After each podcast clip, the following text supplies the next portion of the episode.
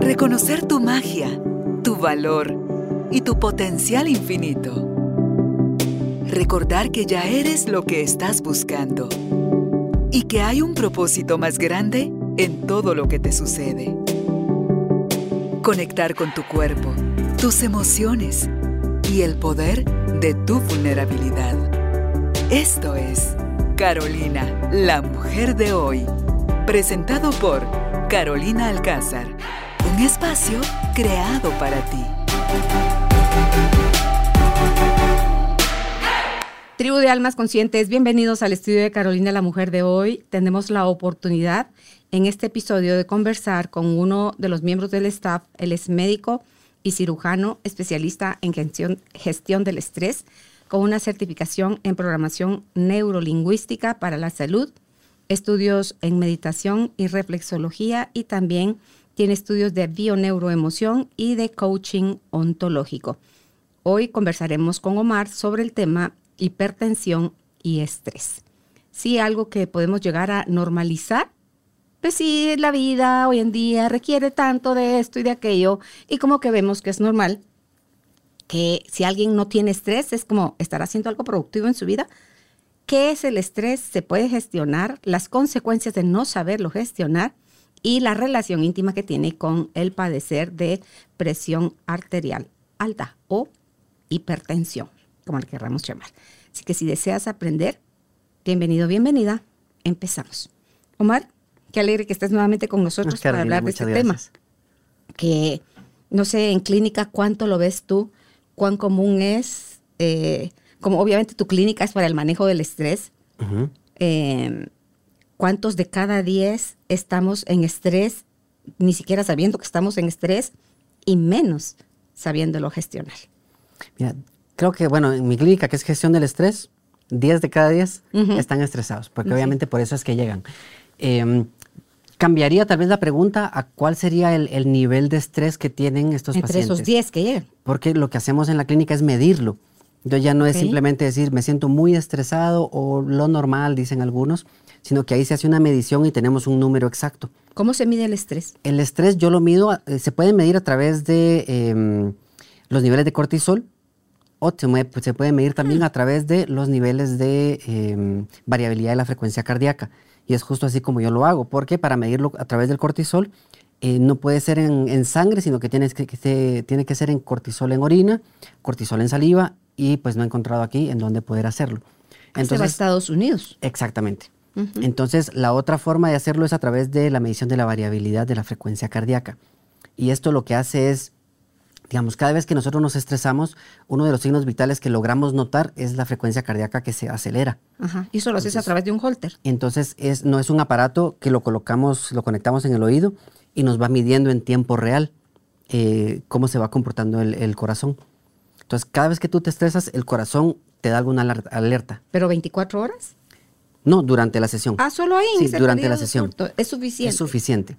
Porque mientras vamos hablando, como lo estamos proyectando en una pantalla, todo el tiempo estamos viendo cuál es el nivel de estrés que tiene la persona dependiendo del tema que estemos abordando. Ah, ok. Entonces ahí nos va diciendo, tiene una coherencia baja, coherencia media, coherencia alta. Ah, aquello de la que me hiciste aquí el otro día. Exactamente, exactamente. Entonces ya con eso eh, ya tenemos una idea de qué tan estresado está la persona.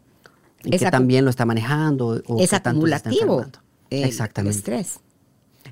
es acumulativo especialmente los que están en coherencia media, que quiere decir tiene tantas cosas pendientes en su vida de resolver que en algún momento si no lo resuelve pasan a coherencia baja, que quiere decir el estrés que realmente los enferma. Entonces ahí es donde está la mayoría de personas. En la coherencia baja eh, no es tan alta como la media. Entonces la gente que llega eh, a la clínica por lo general es, me siento tan estresado y no sé qué hacer, me estoy enfermando. Entonces ahí es donde nos dedicamos a buscar de dónde viene el estrés para que empiecen a tomar decisiones, que es la única forma de salir de esa zona neutral de, la coherencia media. La idea es que la tengas alta. Alta.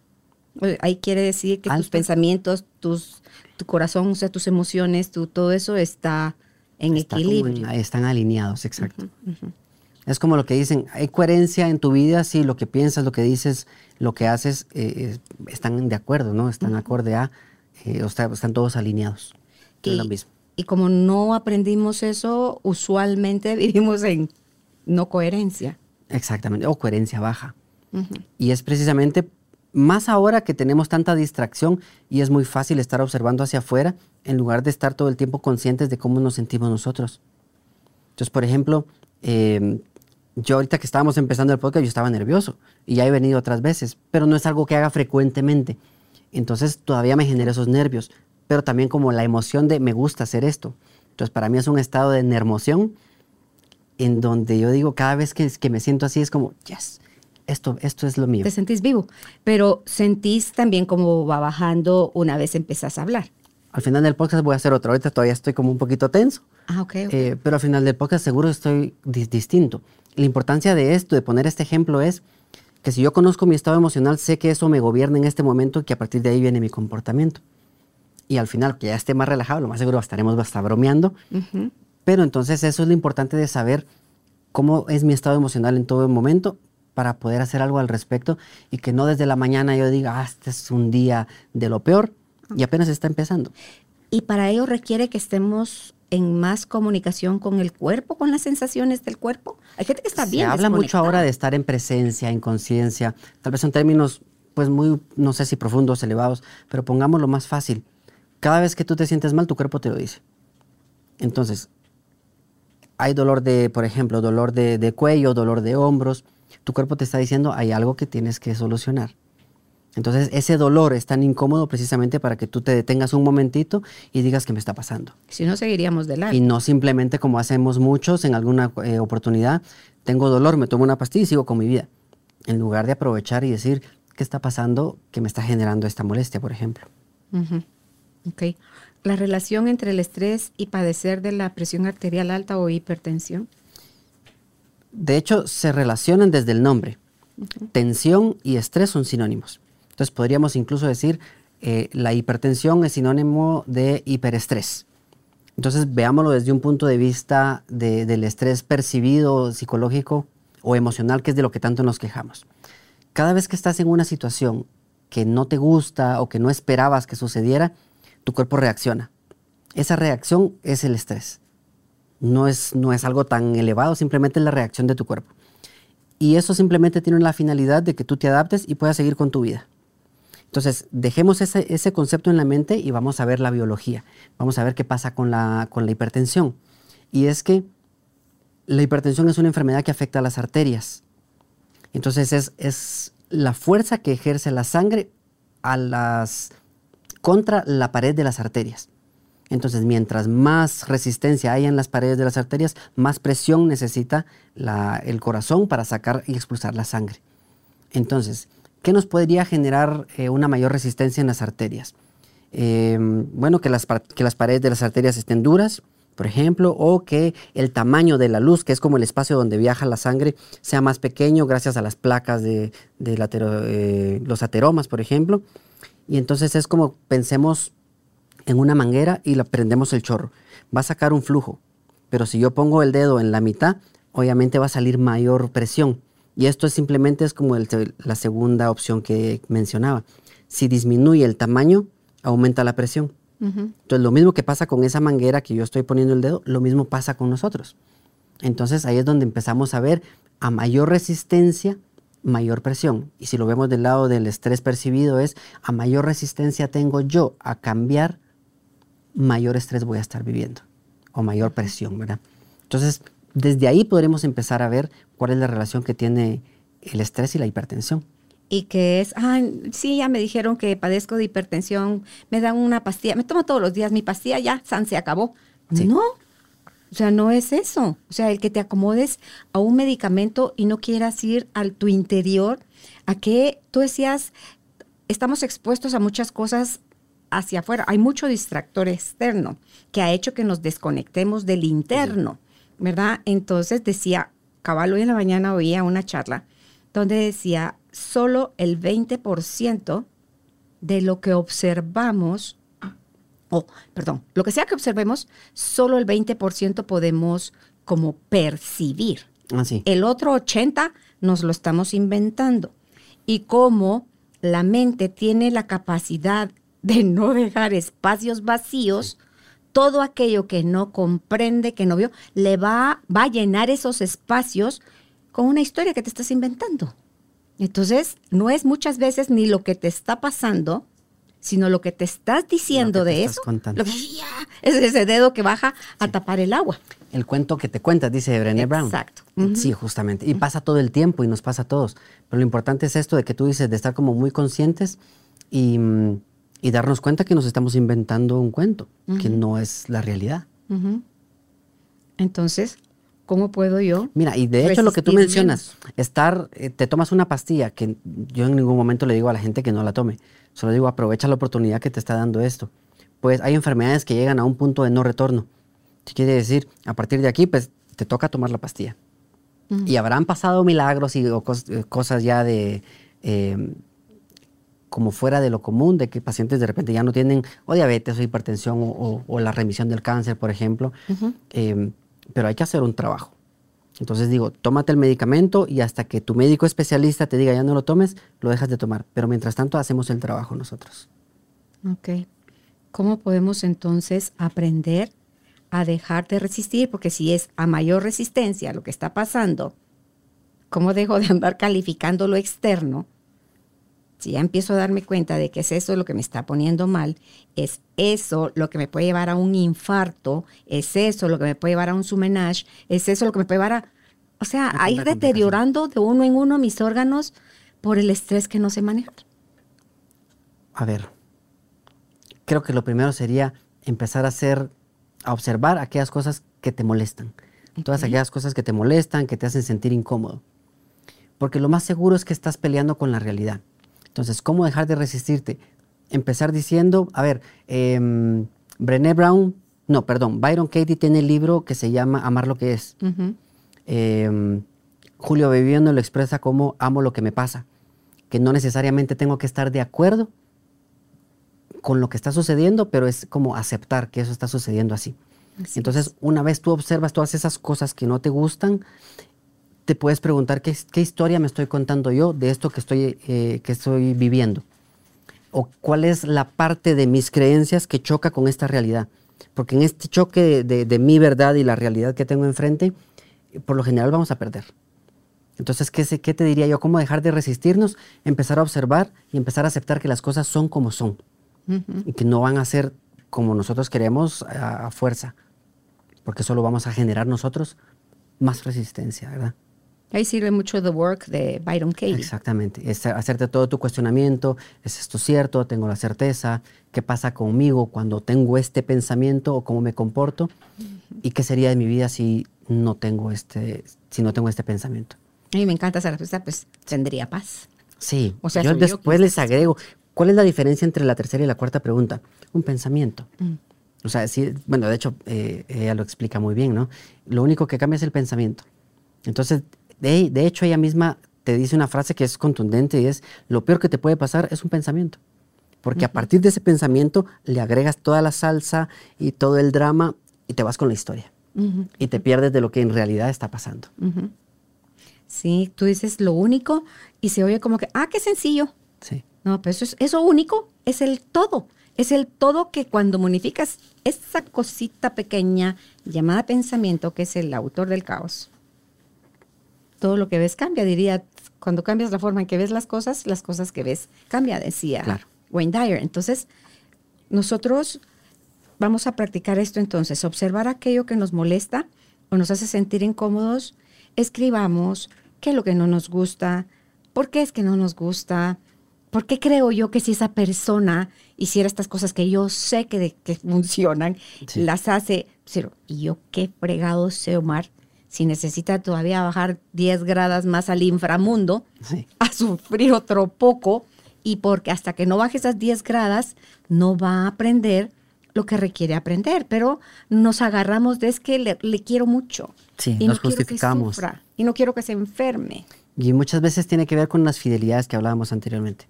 Creemos que porque así ha sido el comportamiento en mi familia, así me tengo que comportar yo, porque si no ya no pertenezco. Porque en mi familia somos, por ejemplo, somos hipertensos, yo tengo que ser hipertenso. Porque si yo no lo soy, no estoy siendo fiel a lo que en mi familia se vive, por ejemplo.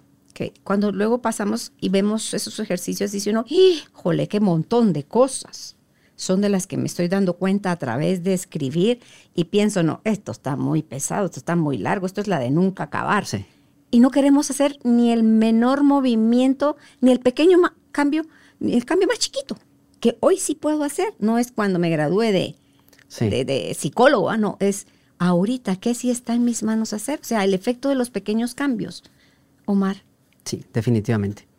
¿nos Y puedes hablar de eso?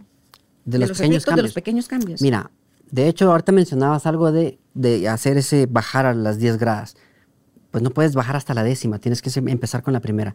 A mí me gusta mucho, cada vez que yo comparto algún video con información de algo, doy como la información necesaria que, la gente tiene que saber sobre el tema. Acabo de subir un video de insuficiencia venosa porque la gente tiene dolor en las piernas. Subí un video hoy de, de los celos y es, te doy la información para que tú puedas hacer el trabajo de empezarte a cuestionar hasta llevarte hasta esa décima grada del inframundo y que lo importante de bajar tanto o de profundizar tanto es que llegues al punto en el que tú te puedas hacer responsable de lo que te está pasando. En lugar de estar buscando quién te resuelve la vida afuera, si no te la resuelven, entonces les buscas con culpa y empiezas a justificarte lo que tú no quieres hacer. Porque profundizar y hacerte ese- esos cuestionamientos a veces son un poco, eh, o no te gustan o, o no sabes por dónde hacerlo. Pueden ser incómodos, pero el beneficio que trae a tu vida de ir implementando pequeños cambios cada cierto tiempo, no es que para todo lo demás hay Mastercard, dice el anuncio, porque esas cosas no tienen precio. Me preguntabas qué podrías hacer los pequeños cambios. Mira, los factores de riesgo, bueno, ya mencionabas, hablando del tema de la hipertensión, que es un, un buen ejemplo, que se puede traspolar a cualquier otra enfermedad. Pero bueno, ¿qué complicaciones pueden haber? No es simplemente tengo hipertensión y me tomo la pastilla y ya. Hay complicaciones muy fuertes. eh, las más comunes que nos vienen a la mente son el derrame, derrame cerebral, un infarto, un aneurisma, problemas en tus ojos, problemas en los riñones, incluso a largo plazo puede llegar a, em, afectar tu memoria, tu comprensión y empieza a afectar tu forma de, de- de relacionarte con el mundo. Entonces no es solo eso. Entonces la pregunta es, ¿quiénes están en riesgo? Hablando de que los pequeños cambios. Bueno, están en riesgo las personas que tienen obesidad, las personas que son sedentarias, no hacen ningún ejercicio, eh, las personas que consumen eh, mucho sodio, que consumen poco potasio, que tienen cos- niveles de colesterol y ácido úrico elevados, que consumen mucho alcohol. El tabaquismo es importantísimo en- en- dentro de los factores de riesgo. Y dentro de los factores de riesgo de, de la hipertensión también se mencionan los factores psicosociales y emocionales. Entonces, ¿cuáles son los pequeños cambios? De ese listado, escoge cuáles, o, o escoge no, observa cuáles tienes tú y empieza por ahí. Entonces, lo empiezas a hacer todos los días y eso sí que va a tener un efecto beneficioso para tu salud. Y de toda la lista que dice ahorita, en mayor o menor grado, todas ellas afectan. Es, mayoría. ¿Quieres dejar al último eh, que si tienes 100 libras de sobrepeso? Eh, pero no es para tan... Es que me gusta comer. Es que, es que, es que, es que está rico el tabaco. Es que mi traguito de fin de semana. Es que, o sea, si tú no quieres, porque lo ves eso como un sacrificio, no como un recuperar tu salud, dime de dónde quieres que te venga lo bueno si tú no eres capaz de proveértelo a ti mismo. Sí. Estas personas, el es que es la antesala de la justificación. De decir, no estoy El dispuesto a hacer un cambio. el Fíjese que. Sí, después del fíjese que viene una historia. Siempre. Y esa historia, por lo, lo que tú mencionabas, no es, no es cierto. Y muchas veces las cosas que queremos son las que ponemos de justificación para no hacer algún cambio. Entonces sí es de, empezar a tomar en cuenta con qué cosas nos estamos justificando y darnos cuenta que realmente simplemente es la resistencia, que hablábamos una vez más, la resistencia a hacer cambios, cambios pequeños, cambios de eh, no tomar tanto alcohol, por ejemplo. No lo dejes por completo, bájale. Ah, tú escribiste una oportunidad en Facebook, te leí, sobre lo de la famosa copita de vino, o sea, el consumo, que cuánto te lo han justificado, no sé si salió de los productores o si salió de los médicos, del vino, por ejemplo, y el beneficio que te da. Dicen, Mira, no, si usted tiene hecho, tendencia sí. a vivir un alcoholismo, no se trague una gota de vino. De hecho, sí tiene Tome la beneficios. de resveratrol. Tiene, sí, tiene eh, muchos beneficios, eh, un componente que tiene el vino. Pero para llegar a tener los beneficios, la cantidad que tienes que tomar es mucho. Y si pones eso eh, en riesgo-beneficio con los efectos que te dé el alcohol como tal, no vale, No vale la pena. No vale la pena. Entonces, una copita al día y eso, pues no deja de ser un mito que, como tú dices, o fue eh, marketing o fue alguien que empezó a justificarse a través de... Se hizo un estudio en donde se dice que te hace más inteligente, qué sé yo.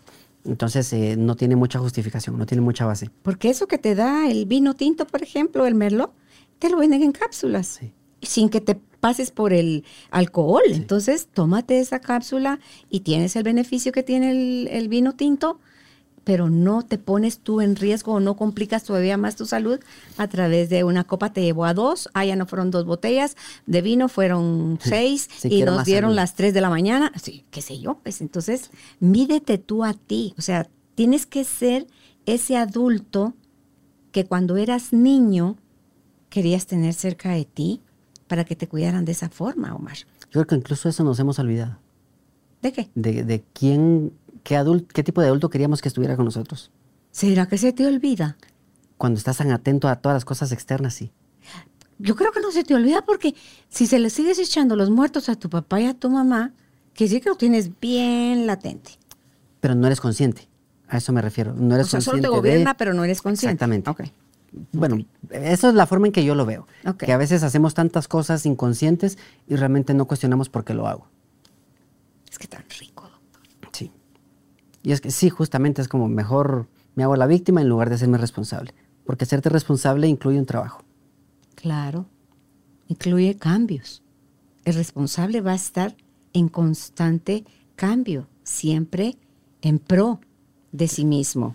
O sea, como un adulto una vez- responsable. Una vez te haces una pregunta sobre lo que te gusta, lo que no te gusta o tus creencias y ves una respuesta, ya no hay una forma que, de desver esa respuesta. Te tienes que ser responsable. Entonces, si vas a hacer el trabajo y haces una pregunta, te haces responsable de la respuesta. Para mí eso es la madurez, el darte cuenta de, de lo que te corresponde a ti y hacerte responsable de eso. Claro, y no solo, ah, ya me di cuenta, doctor, tienes razón. Eso es conocimiento. Sí, esos son los momentos, ajá, que dicen. Ah, pero y luego Ay, cómo lo sí. aplico, el conocimiento, cómo lo llevo a una modificación en mí, ¿verdad? Fíjate que antes eh, yo trabajo con, con programas muy específicos con, con cada persona dependiendo de las molestias que tengan. Entonces yo les entregaba un programa completo en donde mirábamos, digamos, todos estos factores de riesgo que mencioné. Son simplemente comportamientos que se volvieron hábitos y estos hábitos les dieron el resultado de, de que tenían alguna enfermedad, que se sienten estresados, que ya no saben qué hacer con su vida. Entonces yo les daba todo un programa completo y les decía, nos vemos en mes y medio, dos meses. Y o no llegaban o llegaban sin haber hecho nada. Entonces era, era tanta la información que dije, ¿cómo hago que sea mucho más sencillo? Y pues bueno, leyendo un poquito sobre el tema de las adicciones, estos hábitos de alguna manera son adicciones, porque ya somos adictos a ciertos Claro, comportamientos. Los malos hábitos se convierten en vicios. Exacto, y entonces los ahora buenos es, hábitos en virtudes. eh, ¿sabe? mira qué bonito es. Sí.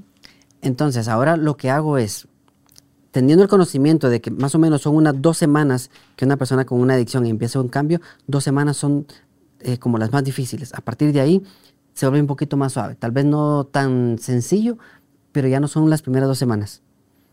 Entonces, para mí es, te puedes comprometer dos semanas contigo. Dos semanas suena mejor a dos meses. Entonces digo, dos semanas de dejar de tomar alcohol, eh, está bien. Dos semanas.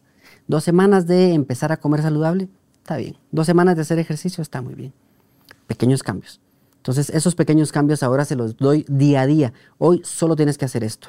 Al día siguiente solo vas a hacer esta otra Solo cosita. por hoy, ¿verdad? Un Solo, solo por hoy. solo un día. Y así, y a las dos semanas, pues nos volvemos a ver y avanzamos. Y a toda aquella información que decían no sé qué hacer, Te agobiaba. no hacían nada. Entonces ahora ya está como más lo que hablamos, los pequeños cambios, día a día. No Y- tienes que hacer, ni siquiera tienes que pensar. Antes se creía que esto del estrés era cuestión de los adultos, por un lado, y luego que era más, estaban más afectos los hombres a ello. Hoy vemos que no, que hombres, mujeres, adultos, niños, ancianos, o sea, adolescentes, no importa la edad, los niveles de estrés, porque cambiaron muchas cosas en estos últimos 20, 30, 40 años, cambió mucho todo. Yo fui a estudiar cuando estudiamos doble jornada. Íbamos en la mañana, y regresamos a comer a la casa al almuerzo y regresábamos en la tarde al colegio nuevamente. Entonces después, mis hijos ya estudiaron en una jornada donde entras a las 8 de la mañana y sales a la 1 o 2 Sí. de la tarde. Ya te vas a tu casa. Y luego con toda la pandemia, ya con el homeschooling. Entonces, ¿cómo se implementó cambiando. ahí el estrés? Porque mamás o papás que no estudiaron para maestros, les tocó ser del día, de un día para otro, maestros. Yo, yo le decía a mi mamá, tú vas a estudiar, me decía ella, magisterio. No, yo quiero ser secretaria. Le decía yo, pues qué pena, pero vas a ser maestra. Que no, le decía yo, si usted me obliga a estudiar magisterio, yo les voy a pegar a los niños, le decía mi mamá, para ver si eso la desmotivaba de meterme a estudiar magisterio. Pero no, ni una ni la otra. Se terminé estudiando perito en mercadotecnia y publicidad porque resulta que la nena se casó a los 15. Entonces empecé a tener un hijo tras otro. Tuve cinco hijos y tuve que terminar siendo un poco maestra con los hijos. Ni fui secretaria, ni Pero fui no maestra. Sí, ya jugué a los niños de verdad, ya, ya eran mis hijos. Entonces, tú decís, Omar, tanta cosa por andar de rebeldes que nos perdemos o que incrementamos ya la atención de por sí. Ponerle a alguien que le quieren obligar a estudiar, ya sea del colegio o de la universidad. Algo que no quiere estudiar, que te quieren obligar a comer, no sé cómo sea tu nena, que si a ella le gustan los vegetales, si le gusta más lo dulce, si le gusta más lo salado, no sé cómo sea, pero si nosotros los papás no respetamos a ese pequeño individuo que está en un cuerpecito chiquito, sus propias preferencias, obviamente que no se salgan del, de lo que le es saludable. Vamos a terminarlos, nos volvemos enemigos de estos pequeños seres en lugar de volvernos sus guías amorosos, eh, respetuosos, porque minimizamos al niño y pensamos que solo es el adulto el que sabe, Omar. Sí, y ni nosotros sabemos. Mira, y mira lo tremendo de esto. Tú hablas de el ejemplo de te obligan a, estudiar una carrera que no quieres. Mm. Eso ponlo en la vida, cuando tú te olvidas de ti y empiezas a buscar cumplir expectativas. Tú mismo empiezas a ser una persona que no eres. Eso es frustrante, que nunca vas a estar contento, nunca vas a estar feliz y ni siquiera vas a encontrar quién es el culpable sabiendo que eres tú.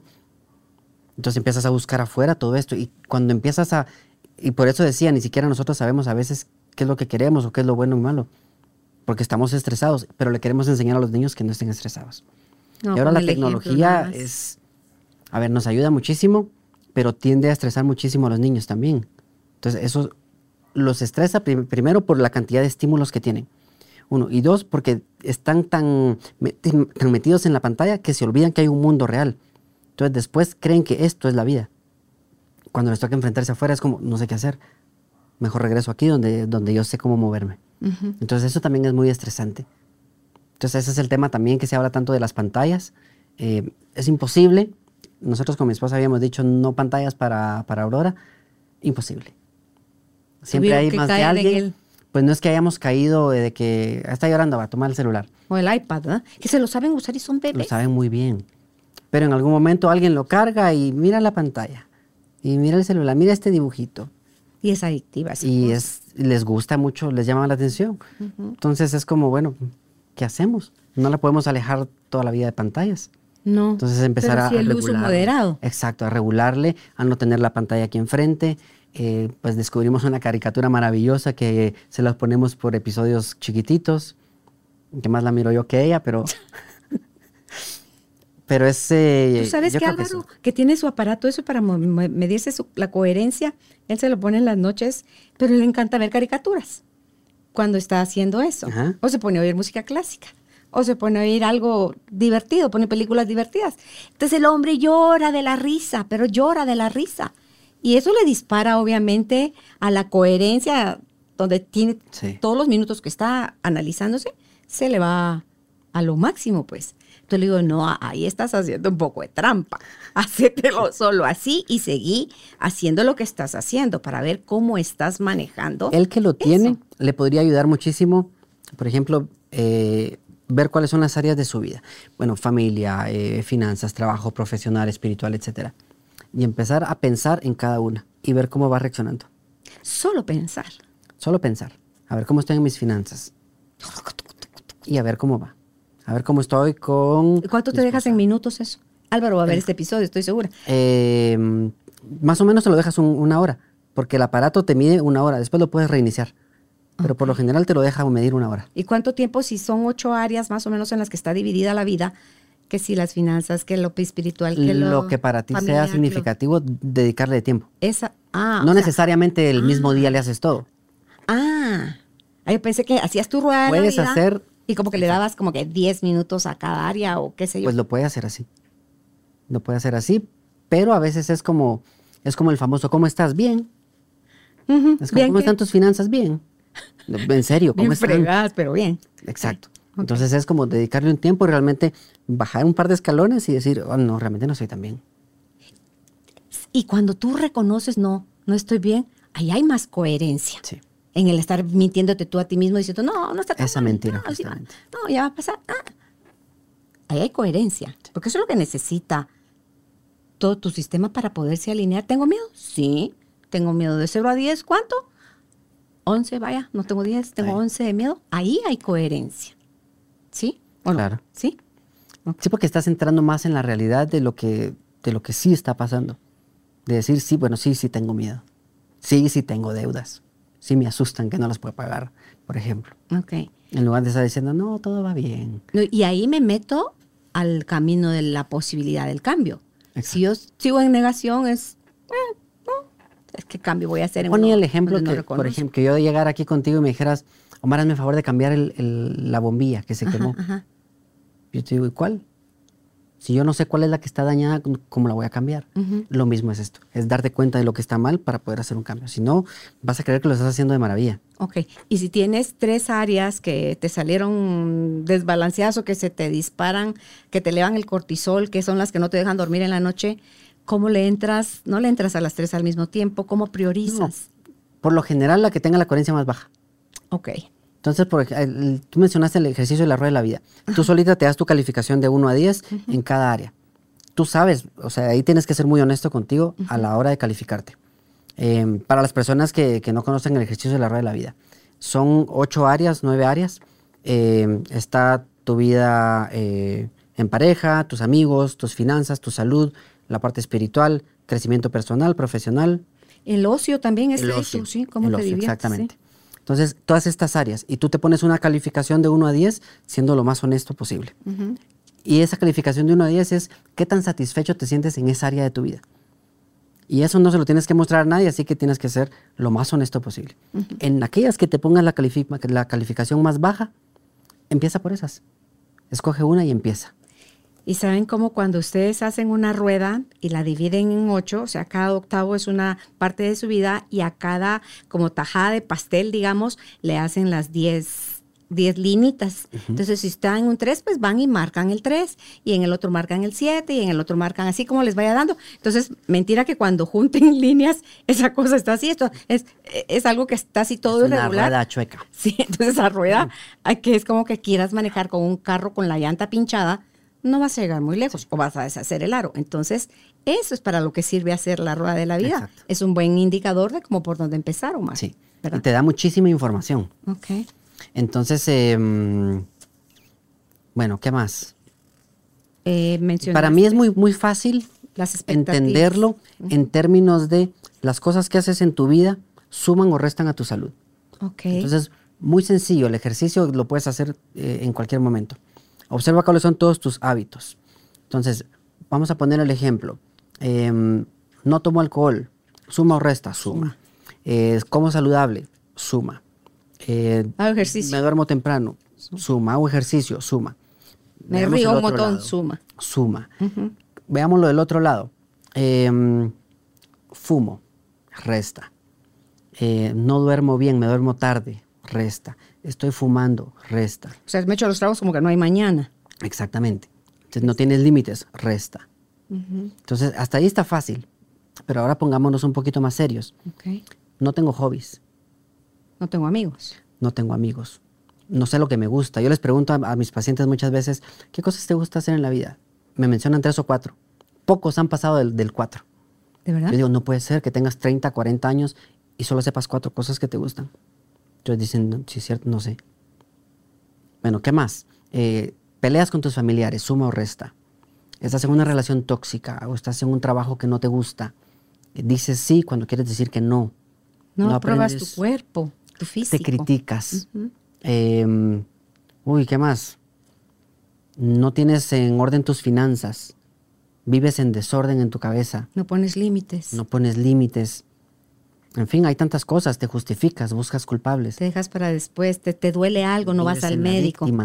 Exacto, entonces todas esas cositas, todos esos son esos comportamientos que ya para ti son hábitos, ¿qué resultados te da? Suma o resta tu salud. Entonces es, es un ejercicio muy sencillo, pero te hace profundizar. Fíjate, bueno, sí, porque ahí se podrían usar hasta todos los signos. Sería, te multiplica o te divide. ¿Verdad? Porque te suma, te resta, porque con la suma va, te multiplica y con la resta va, él te divide. ¿Cuánto tú te divides a ti mismo? O sea, es esa incoherencia. ¿Cuánto de lo que dices querer alcanzar, tus acciones se van en esa línea? ¿O haces todo lo todo lo opuesto y así todavía te quejas de por qué a ti nunca las cosas te salen bien, asumiendo que el factor interno, tu desconocerte tus pensamientos, tu no saber gestionar tus emociones, tu altas expectativas propias y ajenas, tu la autocrítica, o sea, todo eso, la autocondena, el autosabotaje, o sea, todo eso es lo que divide y resta. Y vas creando una incongruencia ya no es coherencia si estás alineado, sino una incongruencia de que no sabes ver bien la realidad. Por ejemplo, le pregunto a los pacientes, de 1 a 10, ¿cuánto crees que te pone, cuánto te pondrías en tu salud? 8 o 9. Ok. Y más abajo les pongo en el, formulario que les mando, eh, ¿qué enfermedades tienes? Bueno, tengo hipertensión, tengo diabetes, tengo estreñimiento, tengo... Ok, y con esto te pones un 9. Ahí hay una incongruencia. Y la incongruencia es, para ti es lo normal vivir no enfermo. conciencia de, esto, de todo eso. Exacto, lo que hablamos desde el principio. Pasa algo y lo normalizas y crees que así debe ser. En lugar de, esto no es así. ¿Qué puedo hacer? Sí, ¿qué sí puedo hacer? Exacto. Entonces imagínate, todo, todo este ejercicio que acabamos de, proponer ahora son muchos factores psicosociales y de estos comportamientos. Pero si hablamos, queremos bajar otro peldaño, vamos a lo emocional. Porque en lo emocional vas a entender cuál es el conflicto que está generando o que está eh, haciendo un campo propicio para que desarrolles una enfermedad. Para esto, creo que sí es importante entender. Eh, dentro de la observación que yo he tenido de la enfermedad, para mí la enfermedad tiene tres momentos de estrés. Pongamos el ejemplo. Eh, ¿Qué sabemos de la diabetes? Bueno, la diabetes es una enfermedad en donde no se produce insulina, que el páncreas no funciona muy bien, mi azúcar está muy alta me tienen que poner insulina eh, que todos los días. Mm, me o sea, ¿cuánto conoces de tu enfermedad? ¿Cuándo conoces? En general. Ah, en, general. esta información que digo, cualquiera dice, sí, eso ya lo sé. Y te quitan dedos, y te quitan pies, y te quitan piernas. Entonces ahí ya se asustan un poco, pero es la información que manejamos. Entonces ahora imagínate que te digo, tú tienes diabetes. Esa información es como que te cae encima y me van a quitar las piernas. Te genera estrés solo el diagnóstico por la información que tienes. Por eso es que hago videos dando información que sí, que te haga entrar en razón, pero que no te alarmes por gusto, sino que tomes responsabilidad. Mm. A partir de ahí, con ese miedo de me van a amputar mis piernas, me proyecto a un futuro con ese miedo. Entonces estoy creando una ansiedad que no me permite tomar acción aquí. Pero también puedes decir, quiero llegar ahí o puedo evitar llegar ahí. Pero como nos vamos con la idea o con la historia, no hacemos nada. Y entonces, vamos, juguemos en la línea del tiempo. Ya hablamos del presente, del diagnóstico, nos fuimos al futuro. En el pasado algo tuvo que pasar también. Y eso es a lo que el doctor Hammer llama un evento o una situación de conflicto. El conflicto es aquella situación que tú vives de una forma repentina, que lo vives en soledad, que no le ves ninguna solución. Es algo tan fuerte que te produce cáncer. Te produce cualquier enfermedad. Eso empieza a generar en tu cerebro cambios electrofisiológicos en algún área específica y dependiendo en qué área del cerebro, así va a ser el órgano afectado. Entonces, una persona tiene un evento de conflicto y se va a desarrollar eh, diabetes, hipertensión, dolores de cabeza, dolor muscular, problemas de sueño, estreñimiento, colon irritable, fibromialgia. Ponle el nombre que quieras. Claro, lean sobre el mapa de Hammer. Exactamente. Ahí está esa relación. Entonces, ahí, justo ahí te va diciendo qué órgano se podría afectar. Entonces, ya que entendemos esto, ahora el- lo que yo hago en la clínica es enfocarme qué pasó ahí, cuál es el evento de conflicto que tienes pendiente todavía de solucionar, que tienes que perdonar, que tienes que pedir perdón, que tienes que aceptar, que tienes que soltar. ¿Qué está pasando con ese conflicto? Ahí hace la psicosomática un Exactamente. papel. O la Exactamente. bioneuroemoción también, como Justo por ahí va. eso. Entonces es ir entendiendo. Eh, a ver, dentro de la clasificación, hablando de la, de la hipertensión, que es como el, el tema que, que- que estábamos compartiendo, este, existe la hipertensión primaria, secundaria, y luego hay otras que, que van saliendo como la hipertensión de bata blanca, por ejemplo, la, la enmascarada. ¿Cuál es esa? A ver, la, si quieres vamos por, por partes. La, la secundaria es aquella, a ver, hablemos de la, la presión arterial como tal, simplemente es un signo vital. Entonces, una presión elevada no es una enfermedad, solo es un signo vital alterado. Entonces, ¿qué hay detrás? Como tengo una infección en la garganta, se me sube la temperatura. La temperatura no es enfermedad, o la fiebre, es una manifestación de algo. Entonces, la hipertensión igual. Entonces, por eso existe la hipertensión secundaria, donde hay un órgano enfermo que hace que la presión suba. Ok. Y luego está la hipertensión primaria, en donde la ciencia no ha logrado encontrar cuál es la causa. Lo curioso es que eso es el 90 al 95% de los pacientes, que no se sabe, Porque no lo asocian con la parte emocional. no se asocia. Entonces, pero mira lo, lo- lo interesante, viene la, la hipertensión de bata blanca. Antes las los doctores todo el tiempo estaban con bata. Mm. Y se decía que las personas a quienes les tomaban la presión se ponían tan nerviosos que se les subía la presión. Entonces decía, pero en su casa se las tomaban y estaba normal. Entonces decían, se le llamó así por eso la hipertensión de bata blanca. Tenían miedo al Entonces decía, simplemente me pongo nervioso cuando voy al doctor y ya. Lo curioso aquí es que ya se empieza a aceptar que los nervios y el estrés me sube la presión. Bueno, ahora se ha ido como eh, identificando o diciendo que tal vez no es tanto solo el estrés de estar frente al médico, sino puede ser el inicio de una hipertensión que se va a volver crónica. Entonces así es como te lo menciono simplemente para darle el, el realce o la importancia que tiene eh, tus momentos de estrés y la relación con la presión arterial. Y la relación también con la comida. Si consumes mucha sal, Claro, porque tu estado emocional te hace comportarte también de cierta forma con la comida. Tengo mucho estrés, quiero comer. ¿Por qué? Porque, bueno, ahí esto es un, todo un tema de, de adicción también que me da como ciertos shots de, de, de dopamina que me hacen sentir bien un ratito, aunque después me sienta con culpa. No me debí comer ese helado. Pero al rato, como me hizo sentir bien, quiero comer otra vez. Y vas en ese círculo. Gracias a un estrés no bien manejado. porque hay estrés bueno. Y está el estrés bueno, que se llama eustrés. Y esa es la coherencia alta que mencionábamos en, en, eh, en el estudio, ¿no? Em, bueno, ¿qué más estábamos platicando? Usted- es- ah, los factores fui. psicosociales, estás ahorita en los factores emocionales. Ah, bueno. O sea, como la emoción no gestionada, es como que es todo eso que tú decías de a las arterias, todo ese como sarro, arteriosclerosis, o qué es lo que le sale al, a la arteria por dentro que se va haciendo cada vez más chiquita la luz. Entonces, para Más que el corazón bombee y la sangre pase por ahí, es donde le cuesta más esfuerzo para que logre llegar a, a su destino. Exactamente. Y ahora ¿Verdad? Mencionaba esto de los tipos de, hipertensión, porque si nos damos cuenta, de un 5 al 10% hay una causa, lo demás no. Entonces ahí es donde se explican los factores psicosociales y la parte emocional, que es esto de los conflictos que mencionábamos. Entonces, hablando, Imagínate qué alto es ese porcentaje. Es altísimo. Como para que no lo asocien ya a fuerzas con la parte emocional. ahí es donde creo que pues muchos, qué se siguen haciendo la como medicina de la tradicional se está quedando corta. Porque no tenemos, aparte, no tenemos la cultura de referir Pues a empieza a psicología. medir, así ya lo pueden poner en la ciencia, porque la ciencia todo lo necesita medir, verificar y lero, lero. Entonces, pues, Sí, pero imagina todo lo que pasó con el doctor Hammer. claro, sí. Haroldo, que es otro miembro del staff, él fue a Europa a recibir clases con él en lugares secretos, en sótanos, Sí, porque él era perseguido para matarlo. Porque el- Sí, es- la industria. Las industrias que se dedican a Yo evitar como eso. no me quiero meter a eso, no, pero yo no me quiero eh, morir, no, es no es- como yo sí sigo, es que hago la combinación porque no podemos simplemente decir ya no más a la medicina tradicional. Es- si te No, sirve, si te sirve, no es eso. úsala, Sí. pero aprovecha y busca cuál es el conflicto. Claro. En la hipertensión, por ejemplo, hablamos de, vamos a poner eh, el- el- la visión emocional que tenemos o romántica de, de- de los órganos involucrados. Está el corazón, están las arterias está la sangre. Entonces, cuando hablamos del corazón, desde un punto de vista emocional, hablamos de el corazón es mi casa y le digo a mi esposa, mi corazón, tú estás en mi corazón o es tan especial que yo te llevo aquí conmigo. Por el ejemplo. amor lo relacionamos con el corazón. Muchísimo. Entonces, representa eso. Y la sangre representa a la familia.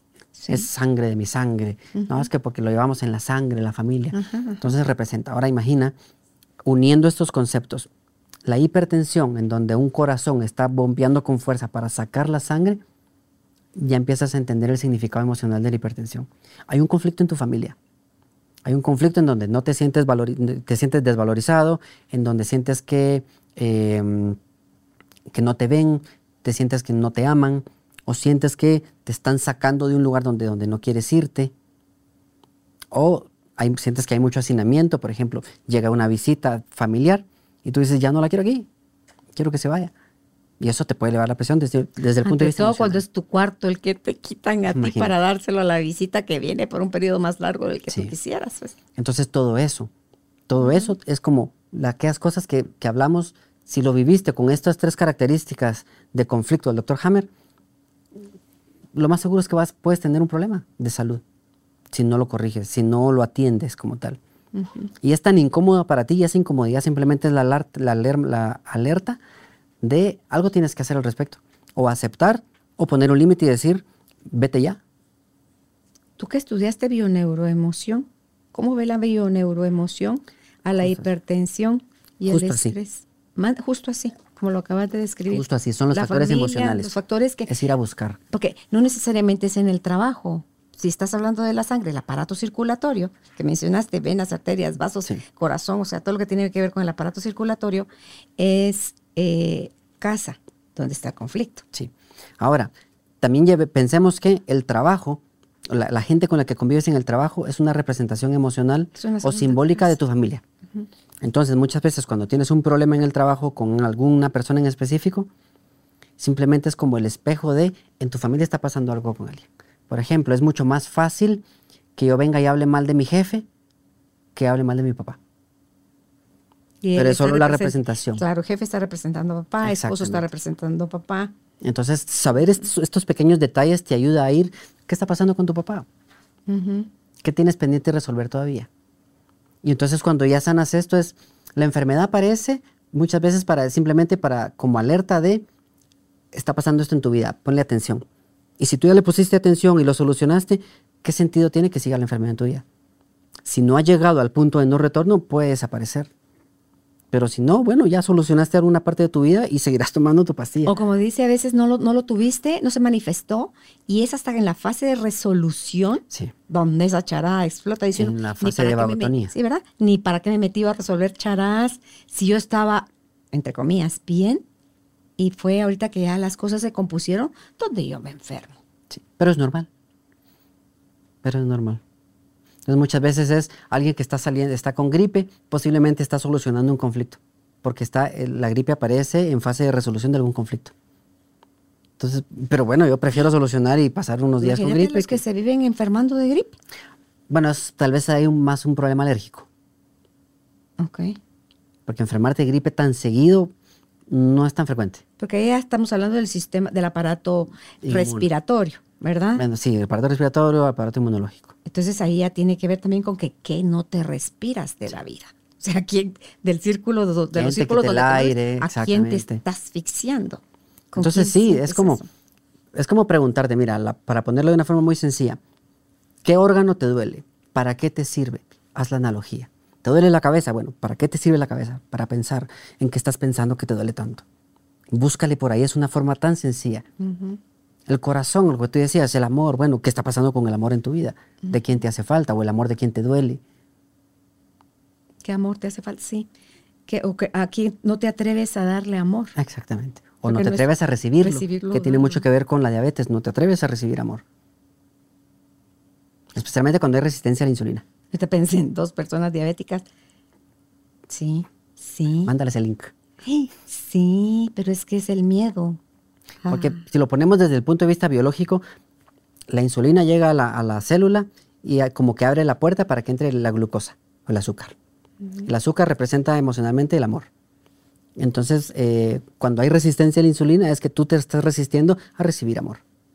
Ok. Viéndolo como muy romántico. ¿verdad? Obviamente por eso menciono siempre la parte emocional y la parte biológica, para que vean que van de la mano, si quieren verlo así. Y si no, pues tomen su pastilla.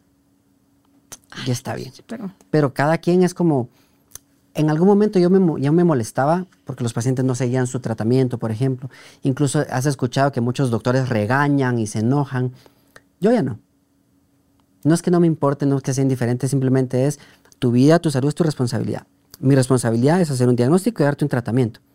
De ahí es tu, es tu parte, te corresponde a ti. Yo no voy a andar cargando con tu salud. ¿qué haces con el Entonces- quejumbroso que no pasa de eso y quiere que las Pues cosas siguen quejumbrosos. mágicamente cambien? siguen quejumbrosos. La ventaja es que de tantos estudios que eh, he tenido, eh, me permite hacer cuestionamientos que por lo menos les hagan, ah, no lo había visto así. Bueno, empieza a ver así, cuando estés listo, seguimos. Porque que alguien Ahí sí llegue, va a haber cambios. exacto, porque que alguien llegue y solo ponga, es que fíjate que, es que, Mm. es como, no me hagas perder mi tiempo. Es muy valioso. Ahí quería que llegaras. Porque yo decía, Dios mío, decía, ¿sabe qué? Ya no venga. Yo no lo puedo. Yo le diría, si fuera doctor, perdón, yo ya no le puedo apoyar. Le recomiendo vaya con otro especialista. Ay, porque qué flojera.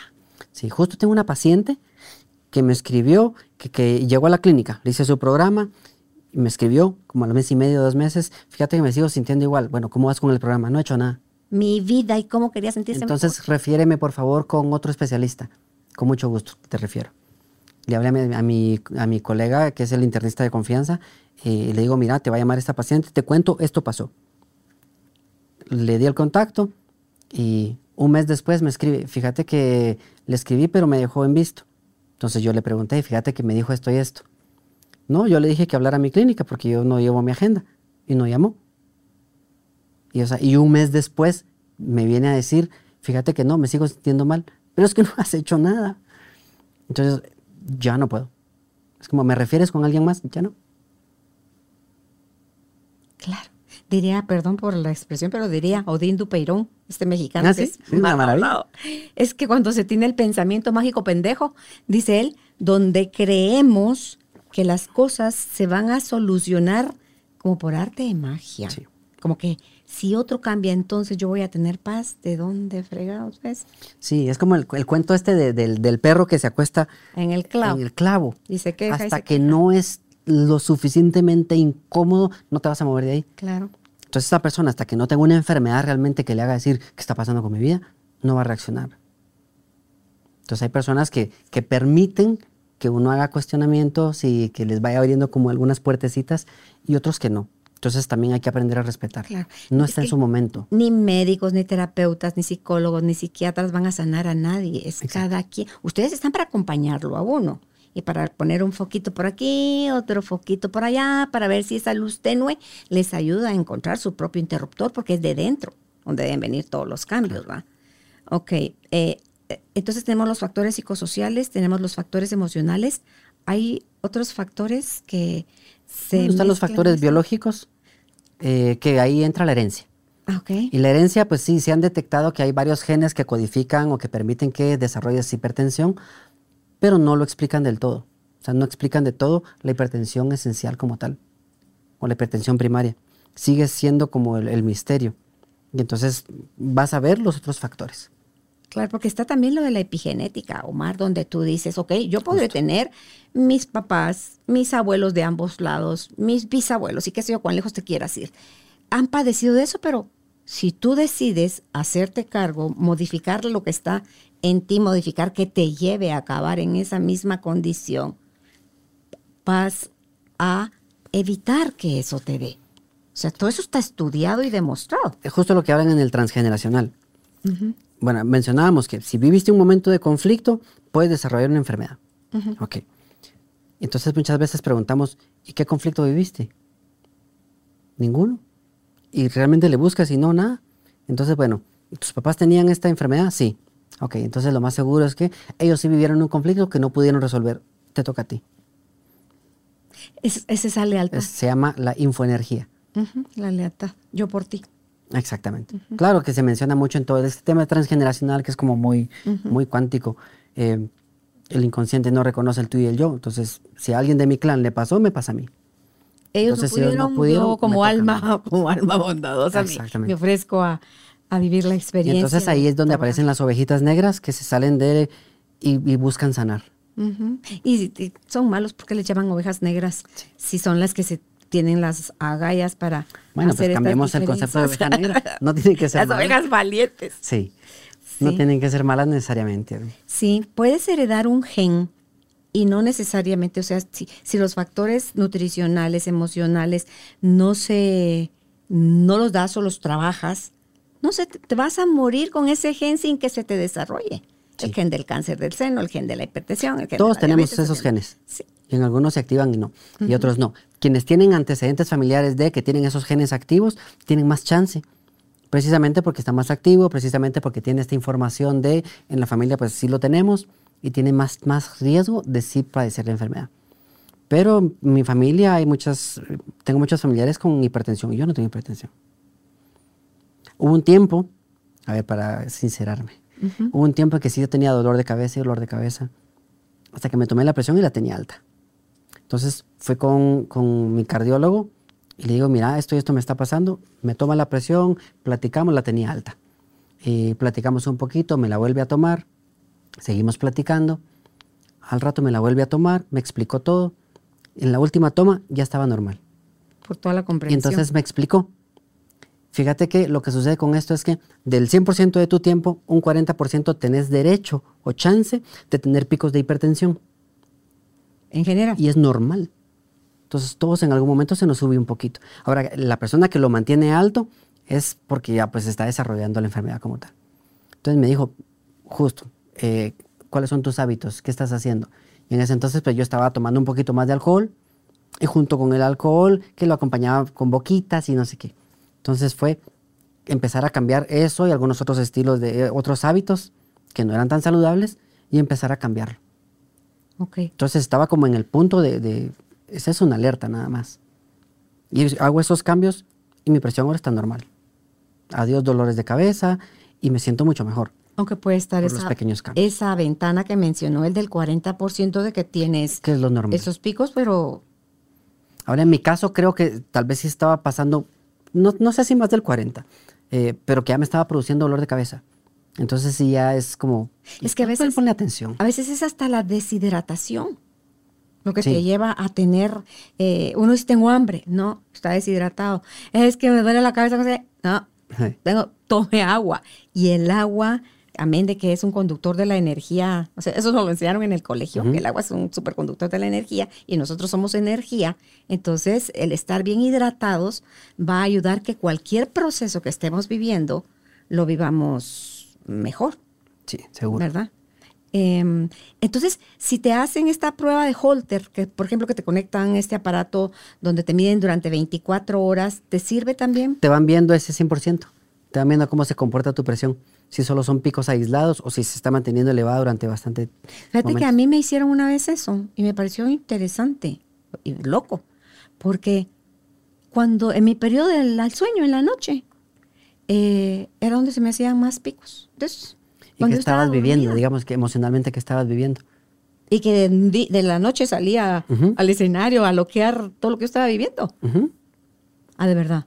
Posiblemente. Porque sí me llamó la Porque atención. muchas veces durante el día, de día. tal vez en el día estabas tan distraída con tantas cosas en, en las que te mantienes, que en la noche empieza a salir. Y lo más seguro, si hubiéramos medido cortisol, tu cortisol estaba elevado durante el día. Nunca lo he... Ah, en el día. A mí me amanece donde tiene que amanecer Sí, alto. y tiene que amanecer. Y va bajando, va bajando, va bajando. Y te- cuando me lo miden siempre esperan que yo a las 5 de la tarde tenga el cortisol alto. No, yo a las 5 Va de la tarde abajo. va para abajo el cortisol para caer a la noche para lo de la melatonina, ¿verdad? Y, y el sueño. Entonces yo nunca, las- todas las veces que me he medido el cortisol de día y de, de la tarde, Ajá. nunca lo he tenido alto. Y le digo yo, no sé si es porque me río mucho, no sé, o porque hago muchas cosas que me gustan. Pero es medicinas en sangre. lo sé. Sí. Sí, ok. Sí, mediciones en sangre. Me han medido también en saliva, que eso se va a Estados Unidos. El, el cortisol, tampoco ahí me Vamos, sale mi cortisol alto. Entonces dice uno, entonces sí debo de estar haciendo algo bien, que por eso fue que me llamó tanto la atención si yo mi cortisol no lo tengo alto en la tarde, me lo han medido varias veces en saliva también, es ¿por qué en la noche en el holter fue cuando más... ¿Y no te hicieron medición de sueño? corazón. Ah, nunca me he hecho una. Eh, siempre eso hubiera sido como muy interesante. Siempre me hacer esa correlación. con el doctor Cosenza, que él es especialista en el sueño, él es neurólogo. Entonces también tiene especialidad en el sueño. Pero es que te conectan a un montón, Sí, a un montón de, de- de electrodos y todo eso que no- uno de mis hermanos ya se lo hizo y me dice, mira, esa cosa es incomodísima, no te dejan dormir. Entonces, ¿cómo quieren que uno salga bien si te joden toda la noche y no te dejan dormir? Ah, entonces dije, ah, ya, dije, no, no me lo hago. Pero, Pero sí, incluso ahora con curiosidad. los relojes inteligentes también puedes Ah, al menos tener al menos tener una idea. Y no es tan incómodo como el tener el montón de aparatos. Claro, los te, te dicen las, las horas de sueño profundo, ¿verdad? ¿Cuántos periodos tuviste de sueño profundo? Exacto. Entonces ahí ya te puedes ir midiendo. Entonces puede ser también que se, te- se- se estaba elevando tu presión porque, bueno, o tenías un gen acti- activándose o puede ser que eh, no estabas durmiendo bien. No sé si te recordarás si en esa época te despertabas y todavía estabas cansada. Mm, no. ¿Y qué pasa si eso? Porque tengo un hijo que porque le no está pasando estás, porque no logra dormir bien. Entonces, imagina, eh, dentro del ciclo circadiano en la noche hay ciertas, ciertas horas en donde se desintoxica tu cuerpo. Si no llegas a las fases profundas, no se desintoxica. Entonces te amaneces tóxico. Son las 2, 3 de la mañana. Una, 3, dos, 3 4 de la mañana. Sí. Entonces, si no estás durmiendo bien, si tu sueño es muy superficial, si te levantas muy, eh, con mucha facilidad y después te cuesta mucho dormirte, eso no te permite desintoxicarte y recargar el, el- el nivel de cortisol que necesitas en la mañana. Yo duermo hasta en el pad ese, en mi cama, abajo de mis sábanas está el pad del, para el grounding. Eh, aparte que puedo hacer grounding aquí en el jardín, eh, hago el grounding de toda la noche. Tú vas a mi oficina aquí en la casa, a mi estudio, y tengo mi pad de los pies. Yo estoy en- trabajando en la computadora y estoy con mis pies descalzos sobre el pad para hacer grounding también ahí. Abrazo mucho a mi mascota, que también con ella puedo hacer grounding, juego con ella. Entonces, todo es, yo hago todas las cosas que he ido aprendiendo, eh, Omar, para precisamente eso, beneficiar, qué me sirve, qué no me sirve, yo no sé, pero yo hago todo lo que aprendo aquí en el podcast, lo pongo en práctica y, y tú ves, hoy por ejemplo, le contaba a Judith en la mañana, eh, tuve un mi periodo donde estaba yendo a las cinco y cuarto, cinco y media, lo más tarde me iba al gimnasio. Hoy cambié ya mi hora para el gimnasio, hoy venía a las nueve y cuarto, nueve y veinte venía del gimnasio, yo así como que, como aquella que tiene que empezar a trabajar hasta las 12 del mediodía, ¿no? Eh, pero venía así relajada y hoy me desperté en medio del sueño. Yo estaba soñando que me tenía que meter en un submarino y en el submarino se hunde antes de que yo me lograra A ver, el meter. Titanic. Entonces que me meto, que me meto y dije, me tienen que abrir. Yo como que eso mataba, aguantaba, que eso mataba y me iban a abrir la compuerta para que yo entrara. Pero Álvaro iba acostado también, como que encima del submarino, pero él sí llevaba tanque de oxígeno. Entonces le hice una señal, porque yo estudié buceo, le Ah, hice sí. una señal donde ya que me quedé No corta de- de oxígeno. Sí. Entonces me dice él como que tranquila.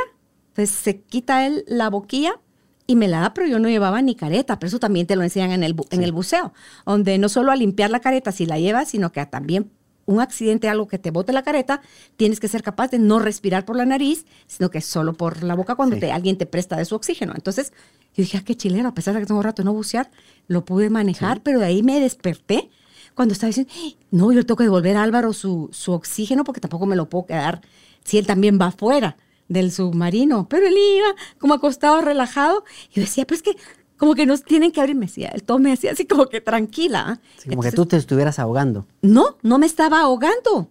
O la Porque- sensación de. No, la sensación de que ¿qué les cuesta abrir la compuerta? es que acabo de ver una película con, ay, ¿cómo se llama él? Gerard Butler, eh, que es de submarino.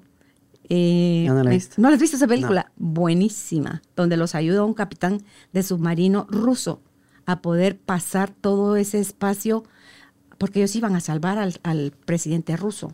Ah. Entonces, eh, entonces dice, yo no lo puedo ayudar a usted, eso sería traicionar a mi patria. Pues que si vamos a, sal- a salvar a su presidente, por favor. O sea, se va a morir usted aquí, van a matar a su presidente. Igual usted no, la cosa es que lo logran, lo logran salvar. Y no hace mucho la vi. Entonces dije, ¿será que? Porque como, o sea, todo eso se queda en el inconsciente, ¿ah? Porque decía yo, yo no podría, no sé si podría vivir en un submarino porque pasan meses y meses y meses dentro del agua a niveles profundos. Entonces, digo, ¿qué onda con mi sueño? Porque no estaba asfixiándome, No era, era, solo tengo muy lúcido, muy claro el sueño porque me desperté en el momento REM, que era el momento en el que estaba yo a medio sueño, pues estaba, estaba soñando, que eso es algo que tampoco me pasa mucho. Que yo digo, ay, no soñé, y hoy no soñé, y hoy no soñé. Solo cuando me recuerdo el sueño digo, ah, hoy sí soñé. Pero siempre soñamos, Omar. Sí. Ok. Pues a saber. ¿Verdad? ¿Saber qué, qué esto que mencionabas de que tu presión se eleva en la noche. A veces también tiene mucho que ver con los niveles de óxido nítrico. Que en teoría en la noche deberían eh, ser más. Eh, ¿Y cómo se mide? Mira, te soy honesto, no sé si habrá algún laboratorio que lo pueda medir. Es de haber. Fíjate que. Porque hay, hay muchos em, suplementos que te ayudan a tener más óxido nítrico y eso lo que hace es ser un vasodilatador. Si, hay un más, si, hay, si los vasos sanguíneos están más dilatados, la presión es menor. Pero si no tienes suficiente, se queda así. Ok. Es que acabo de empezar, como te digo, yo todo lo quiero probar para poderlo hablar y voy a entrevistar al doctor acá, que tiene aquí en Guatemala, eh, estas máquinas, las cámaras hiperbáricas. Ya llevo una sesión. Entonces le dije, mire, el inconveniente es que va a tener que estar así como descompresionando porque se tapa la nariz. Son dosis altas de, oxígeno. Entonces le dije, ah, es lo que se siente en el buceo. ¿Y usted ha buceado? Me dice, yo tengo mi licencia para bucear. ah, para usted va así. Entonces, para usted eso va a ser muy fácil, Carolina. Y te digo, ya recibí mi primer sesión de una hora. Me encantó. Y compré mi paquete de, de 10. Este jueves me toca mi, mi segunda sesión. Entonces le dije, mire, déjeme vivir la experiencia, unas sesiones porque lo quiero entrevistar para poderle dar a la gente también esta herramienta. Y no solo, y la herramienta, sí. Omar, porque eh, ahí si compras tus paquetes de 10 te sale a 320 cada sesión, mientras que en otro lado te vale una sesión 900 quetzales. Sí. Entonces tú dices, no, o sea, no se vale. Yo sí todo aquello que yo, a lo que yo tengo acceso y que más gente puede tener acceso, Omar, yo sí quiero que se sepa. Ah, yo sí quiero que se sepa, porque te puedes beneficiar la vida y la salud de muchísimas formas. Entonces, ¿por qué me lo voy a quedar solo para mí? ¿Verdad? Sí, igual no te quita nada compartirlo. No, pues sí, tal vez alguien tiene la plata, pero no la curiosidad, ni el gusto, ni el deseo, o cree que no, tiene la necesidad de hacerlo. ¿Verdad? O, no sabe que existe y entonces lo empiezan a hacer. Ah, ve qué interesante. ¿Para qué? Mi hijo, que tiene cáncer, que está ahorita en el proceso de cáncer, Luis Fernando, él antes de regresarse a Irlanda, hizo sus sesiones de, cámara hiperbárica porque el oxígeno en dosis altas mata las células cancerígenas. Entonces, ahí está mi hijo. Él ya está recuperando peso, eso quiere decir que sus intestinos y todo están haciendo un mejor proceso eh, metabólico y todo de, de, absorción de nutrientes y todo. Entonces, entonces, ¿por qué si esto le sirvió a mi hijo y hay alguien más que tiene al hijo, al hermano, al marido, también con estos procesos para los pacientes que se han quemado, para los recién operados. Bueno, al fin, ahí va a venir el doctor acá a explicar todos los beneficios que tiene la, cámara hiperbárica y esa dosis alta de oxígeno. Entonces digo, ¿será que yo me siento en la cápsula esa como que estoy en el submarino y tal por eso soñé eso? Yo no sé, pero em, sí voy a seguir compartiendo, Omar, todo aquello que, que le pueda beneficiar a la gente. Seguro. ¿Verdad? Ok, ¿algo más que quieras agregar acá de, de, los, de las herramientas o de lo que crees que es necesario que sepamos para qué cree, tiene estrés, qué cree, tiene hipertensión, qué cree, le va a dar el telele. O sea, ¿cómo evitar llegar ahí? Yo creo que lo más sencillo es empezar a darnos cuenta cuando perdemos la paz. A ver, tenemos un estado natural que es como el estado de calma. Ese debería ser nuestro estado basal.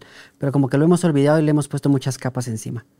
Entonces, cada vez que no nos sintamos en calma, que no nos sintamos en paz, lo más seguro es que estás del otro lado. Lo más seguro es que estás en el, en el estado de estrés. Que salir por ratitos, no pueden convivir al mismo tiempo. Pero salir por ratitos de la calma y estresarte está bien también porque te mueve a hacer, algo, a hacer algún cambio, a obtener cosas que quieres. Pero permanecer afuera, entonces se te olvida cómo es estar en calma. Y hay muchas personas que se les olvida incluso cómo relajarse y no se permiten relajarse. Entonces es empezar a observar cada vez que pierdas la paz mm. y darte cuenta que ahí estás viviendo un momento de estrés. Y a partir de ahí, lo demás. Ahorita me haces pensar dentro de la rueda de la vida, el ocio. Hay gente que son tachos, o sea, no sabe. ¿cuál tu ocio? ¿Cómo así perder el tiempo? ¿Cómo así entretenerme? Ni que fuera yo niño jugando o haciendo... Y eso es vital, Omar. Sí. No importa qué edad tengamos. Incluso, imagínate, eso le estamos enseñando a los niños. Eh, nosotros no sabemos aburrirnos y vamos rápido a las redes y vamos rápido a ver Netflix y a ver un montón de cosas. Y nos buscamos distraer, como que nos diera, no sé, mucha incomodidad estar solo con nosotros. Y el sentirnos aburridos nos hace sentirnos no productivos. Con los niños también, incluso podría, muchos papás pueden llegar a sentir como malos padres porque el niño está aburrido. Entonces ahí va rápido la tableta, para que no se aburra. Es que llegan contigo, estoy aburrido. Yo, Pero imagínate, bueno, yo todavía no, viví no. los tiempos en donde no existían pantallas, en donde estaba aburrido, creaba. Me imaginaba juegos y hacía cosas Y ni diferentes. siquiera ibas con tus papás a decirles estoy aburrido. Tú solito. Otros decían, mamá, estoy aburrido, bueno, póngase a barrer. Nunca me pasó, pero bueno, hay también quien, porque existía esa, esa dinámica. Pero creo que el, el que no permitirnos aburrir nos priva de esos momentos de creatividad. Y tal vez ahí, en esos, en esos espacios, tú puedas decir, esto es lo que quiero en mi vida, esto es lo que me gusta, se me había olvidado. Entonces es, Ismael Cala decía, nos hace falta tiempo tirados en el sillón viendo al techo Y aburrirte. Y va a ser incomodísimo, pero en algún punto vas a decir, ya sé lo que quiero hacer. Invitémoslos a todos a que hagan la prueba. Claro, claro. Porque no lo vas a descubrir afuera, lo vas a descubrir adentro. Nadie lo puede descubrir por ti.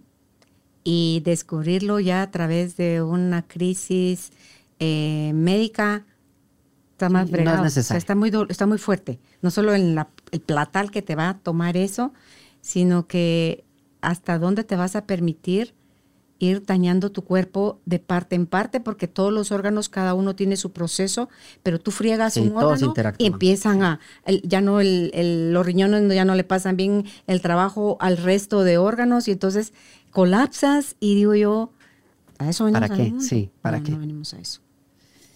Pues algo más que quieras concluir, con lo que quieras concluir, Omar. Pues mira, simplemente agradecerte. ¿Ves? Estoy mucho más relajado. Qué bueno. Eh, yo creo que es así. Y precisamente por eso quería compartirlo desde el principio, que, que me sentía nervioso y que se viera la evolución y que ahora estoy hasta sentado más relajado, porque así es. Cada vez que hay cosas que te ponen nervioso, que te estresan, y tú simplemente entras con la confianza de, de que todo pasa. Y al final vas a llegar a sentirte otra vez relajado, en calma, y vas a poder disfrutar de nuevo. No, fíjate es. que incluso si tú como médico yo te lanzara una pregunta media fumada y tú no tenés la respuesta, con esa naturalidad, ah, mira, interesante tu pregunta. Te prometo que en un próximo evento te tengo la respuesta, pero en este momento prefiero no responder nada en lugar de responder una tontería, ¿verdad? Entonces, hasta decir... Exacto, porque hasta pierdes la no sé. credibilidad. Sí, claro, hasta decir no sé es maravilloso. Si no dices- tienes la obligación de saberlo. Claro, todo si, si lo dices sin sentir culpa, pues Sí. si no sabemos, la- eso es lo chilero. El no saber, a mí lo que me dispara es mi curiosidad. Es que, ah, qué interesante. Sí, había un maestro, bueno, el no saber es ignorancia. Alguien les decía, eso no es malo, eso se quita. Pues, pues sí, Sí. pues sí, es cierto. Y yo mientras más sé, más me doy cuenta de lo poco que sé, Sí. Omar. Es que Dios santísimo, por mucho que te especialices en algo, no lo sabes todo. Y tampoco Porque hay te gente... especializas tanto aquí y descuidas un montón de No, otras y, cosas. y tampoco hay gente que, que ignore todo, que no sepa nada de, de algo. O sea, algo tenemos que saber de, aunque sea un poquito de algo. Nadie, no es, no existe la gente que no sepa nada de nada. Sí, más de algo sabes. ¿Mande? Más de algo sabes. Claro, claro, pero. La gente ah, sabe cosas, pero no se han dado cuenta. Claro. Entonces, empiézate a asociar con aquellos que, que comparten los mismos intereses que tú. Cuida tus ciclos, famili- tus círculos familiares, tus círculos sociales, tus círculos laborales, tu- la, la salud, el ejercicio, el sueño, la diversión. O sea, cuídalo todo porque estamos hablando de tu vida, no estamos hablando de la vida del ajeno. Y hasta mejor compañía podemos ser en un mejor estado de salud que Uf, nosotros totalmente. en crisis. ¿Qué vas a apoyar a alguien si Por eso es la salud uno de los pilares del bienestar. Sí, Salud, dinero, amor, ponemos. sí. El que tenga esas tres cosas, dijo la canción, Sí. que le dé gracias a Dios. Ok, pues gracias, Omar. Gracias a ti. Eh, tuve la, la oportunidad de estar en la inauguración de tu clínica, está muy bonita. Si ustedes creen que necesitan, ya que solitos no pueden, el acompañamiento, pueden eh, hacer una cita con Omar al 502 5550 9440. Repito, es el WhatsApp. Más 502 5550 9440. En su página web lo encuentran como doctor omarmorales.com. En Instagram está así como doctor.omarmorales y en Facebook como doctor.omarmorales. Síganlo, Omar es de los que está publicando todo el tiempo algo, tiene una agenda que también él produjo, que es donde le ayuda a uno a llevar como que el control de, de todo, está muy completa. Eh, ¿Esa la tienes en la clínica a la venta? Sí. ¿Y la entregas a domicilio? Ya son, sí, también a domicilio. Hacemos envíos. Ok, pues gracias Omar por Ah, haber muchísimas gracias a ti. Y gracias por haberme acompañado en la inauguración. Fue muy especial para mí. No, y que no. pudieras conocer ese, ese nuevo espacito en Guatemala de, de gestión del estrés. Claro que sí, gracias Omar. Gracias por ser parte de esta tribu de almas conscientes. Comparte este episodio para que juntos sigamos expandiendo amor y conciencia. Recuerda visitar nuestra página www.carolinalamujerdehoy.com.gt.